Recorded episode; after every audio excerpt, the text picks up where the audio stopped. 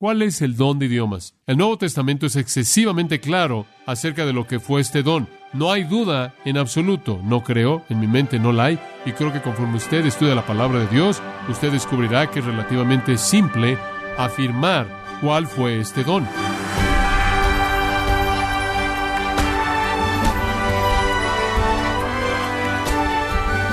Gracias por acompañarnos en su programa Gracias a vosotros con el pastor John MacArthur. Dado que el punto de Primera de Corintios 13 es describir de la mejor forma el amor, el estándar de amor perfecto de Dios, ¿por qué Pablo incluye una referencia a los dones espirituales y el don de lenguas en particular? Entonces, ¿cuál es la conexión entre el don de lenguas y cómo usted ama? ¿Por qué Dios permitió a los apóstoles hablar en lenguas en primer lugar? ¿Y por qué Pablo abordó ese tema en el Corintio del primer siglo cuando enseñaba sobre el amor. Para conocer cuál es la aplicación para su vida, quiero invitarle a que nos acompañe con el pastor John MacArthur en la serie titulada El mayor de ellos, en gracia a vosotros.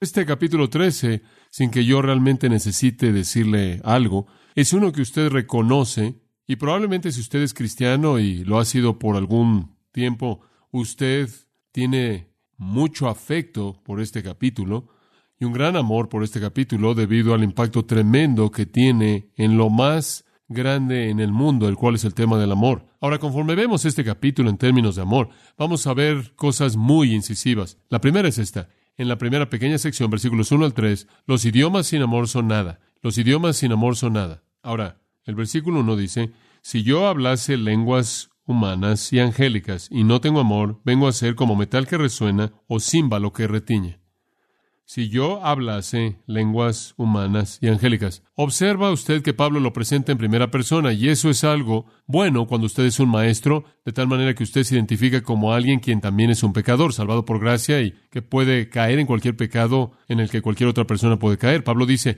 yo igual que ustedes podré hacerlo sin amor, yo podré hacerlo sin amor, yo podré usar mi don de idiomas. Incidentalmente, él tuvo ese don según el capítulo 14, versículo 18. Él dijo, yo doy gracias a Dios porque hablo con idiomas más que todos ustedes. Entonces él dijo, yo podría caer en esto.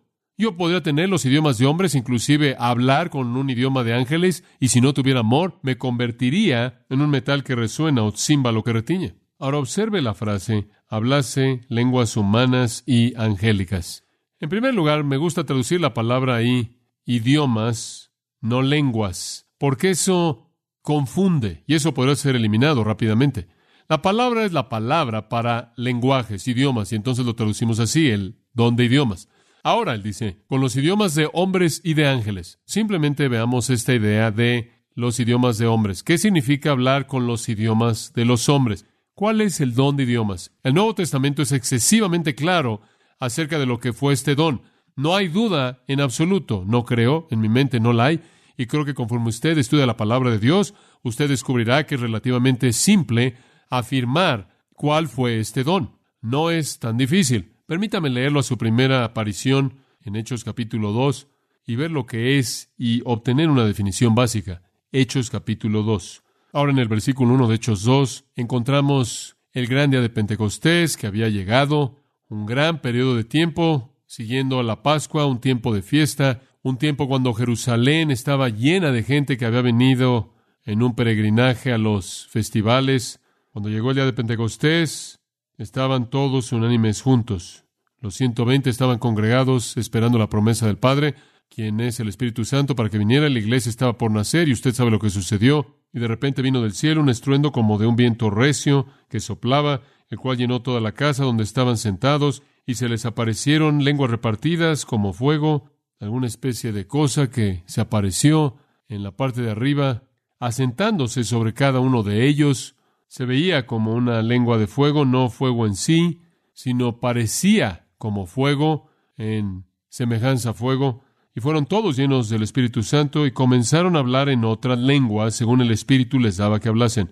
Aquí el Espíritu Santo desciende, el Espíritu Santo bautiza a los creyentes en el cuerpo, el Espíritu Santo se mueve en las vidas de los creyentes, el Espíritu Santo llena a los creyentes y para dar evidencia de eso hubo un milagro maravilloso que se llevó a cabo conforme comenzaron a hablar en idiomas, bajo la capacidad del Espíritu Santo. Ahora, otros idiomas, la palabra lenguas aquí es glosa, es la palabra para idioma, es la palabra griega normal, normativa para idioma.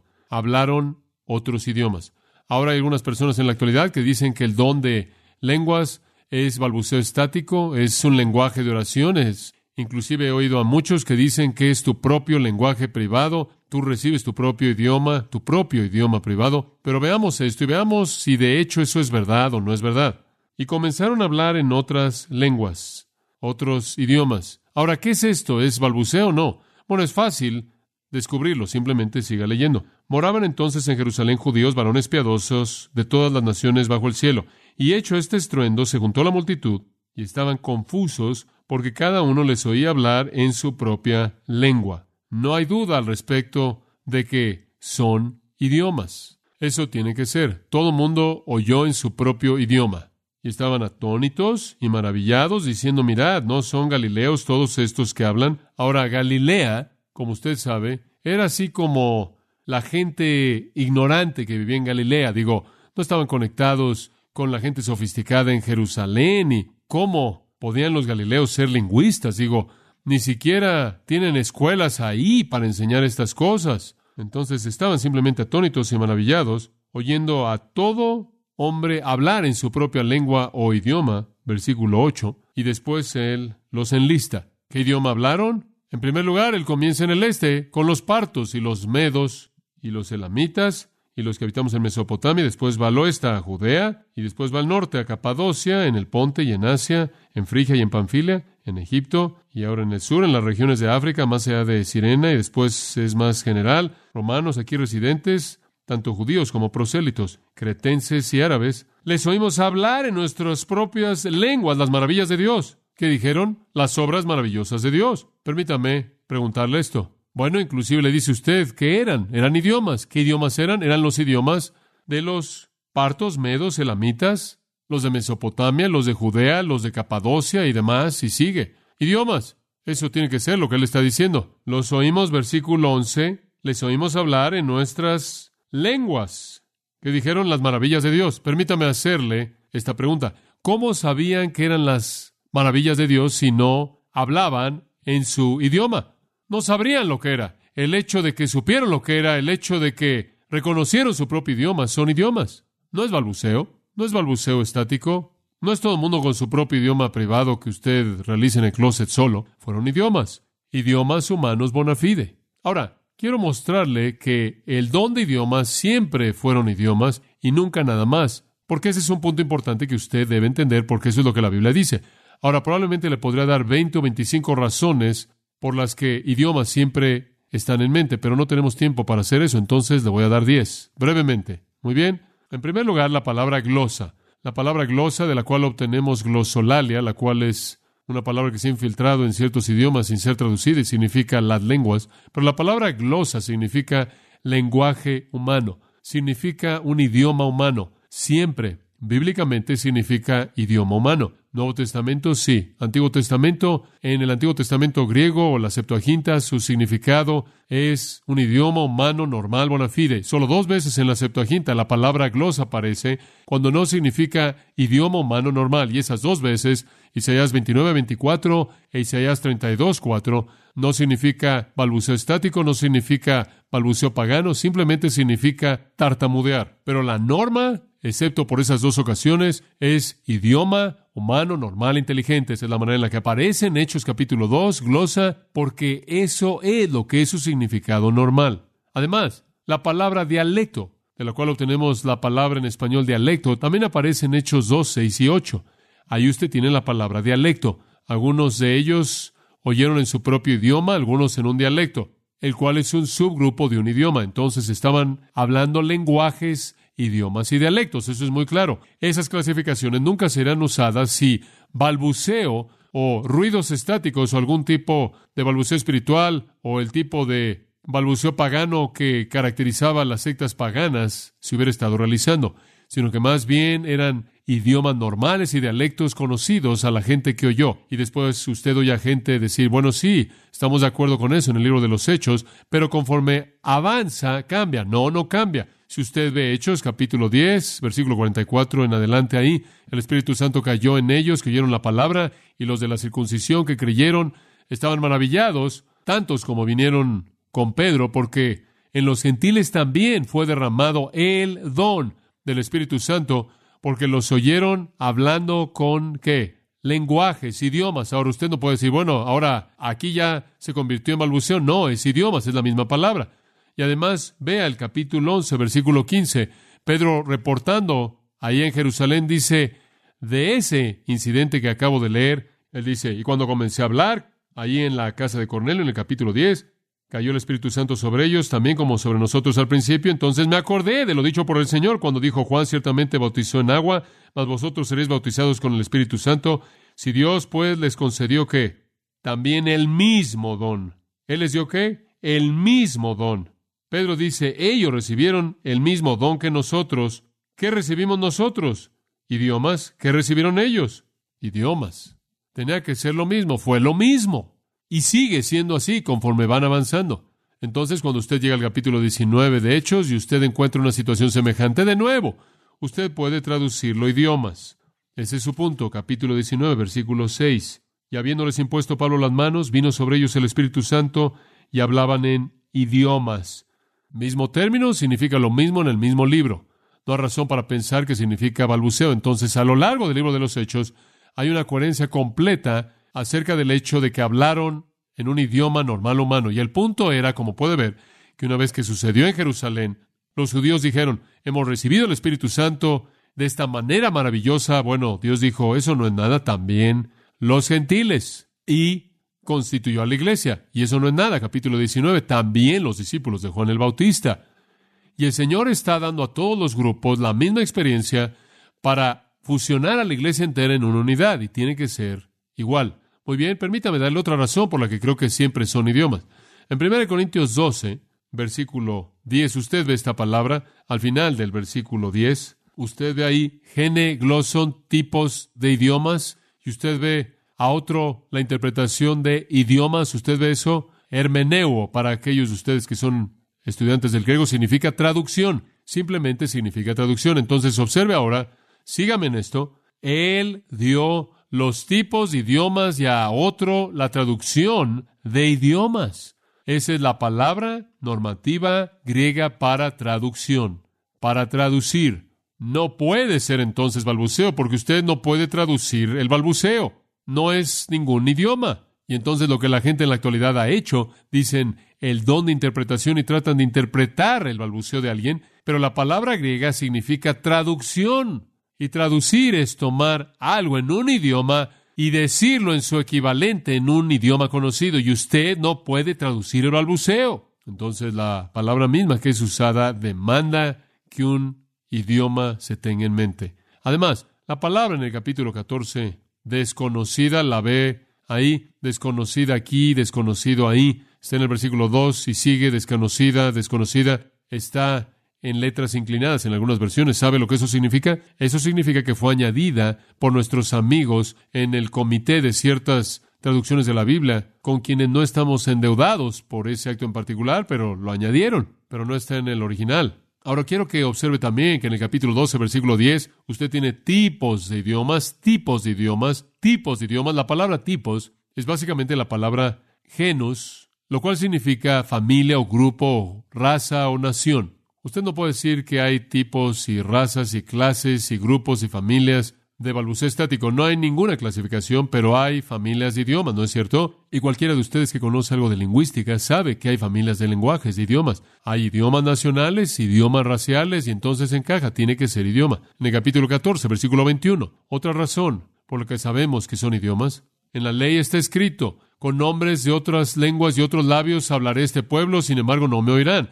Ahora Isaías predijo esto, Isaías 28, 11, 12. Isaías predijo que hombres de otros idiomas le hablarían a Israel. ¿Sabe usted quién cumplió eso? Los asirios. ¿Sabe usted qué hablaban? Asirio. Entonces la profecía tenía referencia a un idioma conocido, asirio hablado por asirios. Y ese es el estándar como norma. Él dice, esto es lo que está pasando en la actualidad y son idiomas legítimos, es otro idioma siendo hablado a la gente. Y fue normativo que fuera un idioma debido a que su ejemplo fue un idioma real. Observe el versículo 7 del capítulo 14. Inclusive cosas en vida, dice él, como flutas y arpas, a menos de que den una distinción en el sonido, ¿cómo se va a saber lo que es tocado? Y si la trompeta da un sonido incierto, ¿quién se va a preparar para la batalla? ¿Puede imaginarse usted a la caballería de Estados Unidos que va a salir a pelear contra los indios y un hombre sale y toca algunas notas que él quiere? No van a saber qué hacer. Tiene que ser ta o lo que hacían. Usted sabe.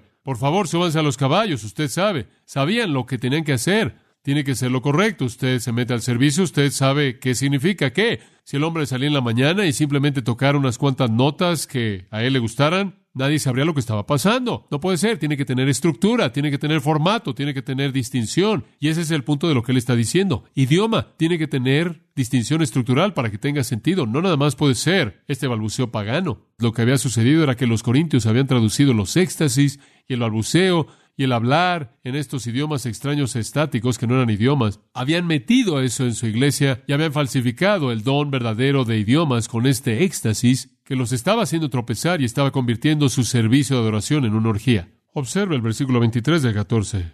Pero dice, si pues toda la iglesia se reúne en un solo lugar y todos hablan en lenguas y entran indoctos o incrédulos, ¿no dirán que estáis locos?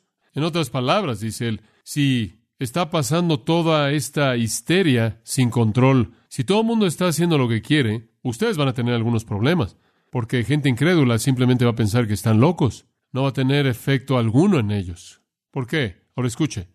El elemento de asombro para los judíos no cristianos que asistían a sus servicios dependía del hecho de que lo que estaba siendo hablado era un idioma real y después estaba siendo traducido milagrosamente para que lo vieran como una señal de Dios. En otras palabras, la eficacia de la señal del idioma dependía de su diferencia del balbuceo estático al que estaban tan acostumbrados.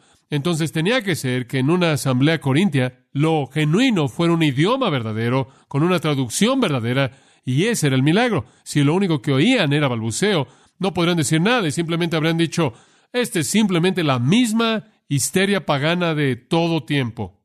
Ahora esta es una capacidad dada por el Espíritu de hablar un idioma extranjero Ahora usted sabe cuál fue el don y a detenerme ahí en términos de definición. Ahora, cuando usted trae eso a la actualidad y usted toma eso como el formato para lo que el idioma es como un don, y usted presenta eso en la actualidad y evalúa lo que está pasando, usted tiene algunos problemas, porque como usted sabe, he estado leyendo libros en los últimos meses, libros, y le dicen cómo obtener su propio idioma de oración, y usted puede tener uno que es totalmente diferente al resto de la gente. Si usted quiere, puede compartir el de alguien más cuando usted lo está aprendiendo al principio, hasta que usted desarrolle el propio. Y siguen y siguen y siguen. Y es estático y es balbuceo y no tiene estructura y no tiene gramática y no es ningún idioma. Como puede ver, el problema es que simplemente no encaja. Simplemente no encaja. William Samarin, un doctor en filosofía en lingüística y profesor de lingüística en la Universidad de Toronto, dice esto. Durante un periodo de cinco años he participado en reuniones en Italia, Holanda, Jamaica, Canadá y los Estados Unidos. He observado a los pentecostales a la antigua y a los neopentecostales. He estado en reuniones pequeñas, en hogares privados, como también en reuniones públicas masivas. He visto contextos culturales diferentes que se encuentran entre gente de Puerto Rico en Bronx, los que manejan serpientes en los montes Apalaches, y gente de Rusia en Los Ángeles, etc. He entrevistado a gente que habla en lenguas y he grabado en cinta y he analizado muestras innumerables de lenguas. En todo caso, glosolalia resulta ser algo absurdo en términos lingüísticos. A pesar de semejanzas superficiales, glosolalia fundamentalmente no es un idioma. Fin de la cita. Ahora, aquí hay un hombre que ha hecho un estudio y hay muchos otros de los que podremos hablar y lo que dicen es que lo que usted está oyendo en la actualidad no es idioma, y yo digo que si no es idioma, entonces no es lo que la Biblia dice que es el don, es simplemente eso. Y también me apresuraría a decir que inclusive si de vez en cuando es idioma, más vale que tenga cuidado porque los demonios hablan muchos idiomas y hay muchas falsificaciones. Ahora, la pregunta que siempre sale, y esto nos lleva de regreso a nuestro versículo, en el versículo 1 lo que dicen es, oh sí, aceptamos eso, esos son los idiomas de los hombres, pero ¿qué hay acerca de los idiomas de los ángeles? Él dice aquí, si hablo con los idiomas de hombres y de ángeles. Como puede ver, hay un idioma angelical. Usted puede ir más allá del humano y obtener eso que es angélico, y ese es el idioma devocional privado que es su idioma de ángel. Entonces usted tiene ambos. Bueno, permítame responder a eso brevemente, porque el tiempo no permite que vayamos demasiado lejos, pero permítame responderlo de manera muy breve. ¿Qué está diciendo él? En primer lugar, si usted va a hacer que el idioma de ángeles aquí sea normativo para el don de idiomas, usted va a tener que meterlo en este versículo porque no está en ningún otro lugar en el resto de la Biblia. No hay precedente alguno en ningún lugar. No hay mención alguna de esto en algún lugar. De hecho, cada vez que un ángel se comunicó con un hombre, él se comunicó en idioma normal humano. El único tipo de idioma que conocemos fuera del idioma normal humano es el idioma entre el Espíritu Santo y el Padre, registrado en Romanos 8, y esos son gemidos que son que indecibles. Ese es un idioma silencioso. Usted ni siquiera puede encontrar algo tal como un idioma de ángeles. Bueno, dice usted, bueno, ¿qué es lo que Pablo está diciendo? Lo único que necesita entender es esto. Él no necesariamente está afirmando una realidad, un hecho. Esto es parte de su hipérbole. Esto es parte de su exageración. Esto es parte de empujar la situación hasta el límite. Y usted observará a lo largo del resto de esto, si usted tiene su griego allá en la mano, y algunos de ustedes lo tienen. Para el resto de ustedes, no se preocupen. Ustedes saben. Si ustedes tienen todo eso, entonces no me necesitan. Yo ya no tengo trabajo. Pero bueno, para aquellos de ustedes que lo tienen, observarán que hay algunos verbos en subjuntivo que aparecen a lo largo de los versículos 2 y 3. Y el subjuntivo, cuando es usado, indica la situación improbable o la situación hipotética. Es una mejor manera de decirlo. Y entonces es algo hipotético. Él está empujándolo hasta su límite. Por ejemplo, él dice en el versículo 2, si yo entendiese todos los misterios, ¿es eso posible? ¿Es posible para Pablo entender todos los misterios? ¿Todo lo que jamás ha sido revelado por Dios? No. Y si tengo toda ciencia o conocimiento, ¿es posible para él tener el conocimiento de todo hecho en el universo? Bueno, eso es absurdo. Y si tuviera toda la fe de tal manera que pudiera decir, quita este monte y será quitado. Escuche, si Pablo hubiera tenido esa fe, él no se habría sentido mal subiendo por los montes de Panfilia, Frigia, créame. Él simplemente habría dicho, por favor, usted sabe, no. Él no tuvo toda la fe, todo conocimiento, todos los misterios llamados. Si no los tuvo, estoy muy lejos de tenerlos. Como puede ver el punto, él está diciendo, él está llevándolo a su límite. Él está presentando situaciones hipotéticas aquí, y lo que él realmente está diciendo es simple aquí. Él no está diciendo que usted podría hablar el idioma de los ángeles, así como usted no podría tener todos los misterios o todo el conocimiento, toda la fe. Usted no podría, eso está más allá de sus límites. Pero él está diciendo, inclusive si usted pudiera, no importaría sin amor. Si yo conociera todo idioma humano y pudiera hablar en idioma de ángeles sin amor, no significaría nada. Entonces, ese es su punto. Él simplemente está diciendo, este don, usado sin amor, es ruido, es simplemente ruido, es en la carne. El propósito del don de idiomas, dice usted, John, ¿cuál fue su propósito? Su propósito es muy simple. Fue una señal, fue una señal para Israel. La única ocasión en la que tuvo algún significado para un cristiano fue cuando fue traducido. Esa fue la única vez. Y después, ¿cómo puedes meterte en una esquina y hablar en balbuceo en primer lugar? Ese ni siquiera es el don. Y en segundo lugar, si usted no lo interpretaba, no podía edificar a nadie. Sin embargo, la gente hace eso y dice que esto los edifica, esto los fortalece, está en sus devociones. ¿Cómo? No es el don correcto como la Biblia lo define y no tiene traducción, entonces ni siquiera sabe usted lo que está diciendo. Es una señal. Entonces, como puede ver, no es para edificación o devoción personal, es una señal para Israel y es una señal de Dios dándole la espalda a ellos y volviéndose a la iglesia, a los gentiles. Entonces, no importa si usted tiene el don de idiomas, no importa cuán lejos llegue, aun si usted pudiera hablar en idioma de ángeles sin amor, observe el final del versículo 1, usted viene a ser como metal que resuena o címbalo que retiñe. ¿Quiero oír algo interesante? Estaba leyendo tres libros diferentes de la historia de la época, tratando de entender lo que estaba pasando en la adoración pagana del día. ¿Y sabe usted lo que descubrí? Esto es fascinante. En los ritos de Cibeles y Dionisio, los cuales eran muy comunes en esa parte del mundo, dos de sus dioses falsos, pero en la adoración de Cibeles y Dionisio se hablaba en idiomas estáticos, escucha esto, acompañados de címbalos que tocaban gongs que golpeaban y trompetas que tocaban. Sorprendente, sorprendente. Él les está diciendo esto. Cuando ustedes tratan de operar sus dones espirituales en la carne, sin importar cuán buenos son en hacerlo, no importa cuán lejos vaya, si el amor no es el motivo, es un rito pagano. Eso es todo lo que es, no es diferente. No es diferente. Es simplemente paganismo, puro y simple. No es mejor, a menos de que los dones sean ministrados a partir del poder del Espíritu, a través del fruto del Espíritu, en la energía del Espíritu, de acuerdo con la palabra de Dios escrita por el Espíritu, simplemente es desorden pagano, ruido, gongs que se tocan, címbalos que se tocan, trompetas que se tocan. Simplemente es paganismo. Lo único que usted tiene es paganismo dentro de las paredes de la iglesia. Ahora, esos son términos fuertes, ¿no es cierto? Permítame llevar eso a su fin lógico y cerraré. El mejor discurso de la tierra, el mejor orador, la persona más dotada, sin amor no es nada más que ruido. Y podemos salir a ministrar si lo hacemos en la carne, fuera del espíritu, y el amor que el espíritu genera es absolutamente nada.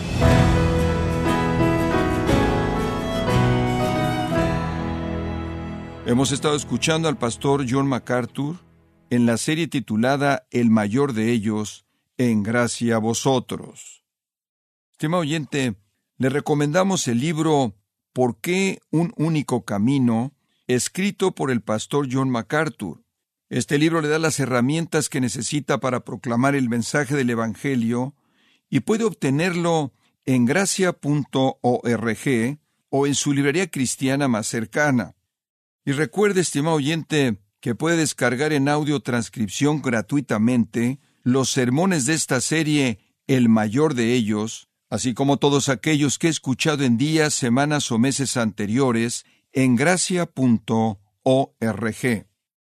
Si tiene alguna pregunta o desea conocer más de nuestro ministerio, como son todos los libros del pastor John MacArthur en español, o los sermones en CD, que también usted puede adquirir, escríbanos y por favor mencione la estación de radio por medio de la cual usted nos escucha en gracia a vosotros.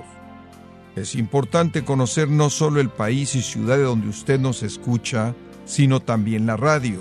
Para quienes contactan nuestro ministerio por primera vez, pueden solicitar una copia del mensaje de promoción sin costo alguno, un mensaje por oyente únicamente. Si usted vive en los Estados Unidos o Puerto Rico, escríbanos a Gracia Vosotros, P.O. Box 4000, Panorama City, California 91412 o puede escribirnos a través del siguiente correo electrónico radio arroba gracia.org. Bueno, en nombre de John MacArthur y el personal de este organismo, queremos darle las gracias por su tiempo y sintonía y queremos pedirle que no deje de orar por este ministerio, como también por la estación de radio por la cual usted nos escucha de lunes a viernes. Este es su amigo Miguel Contreras, invitándola a que sintonice nuestra próxima edición para que juntos continuemos desatando la verdad de Dios un versículo a la vez. No se lo pierda, aquí en Gracia a Vosotros.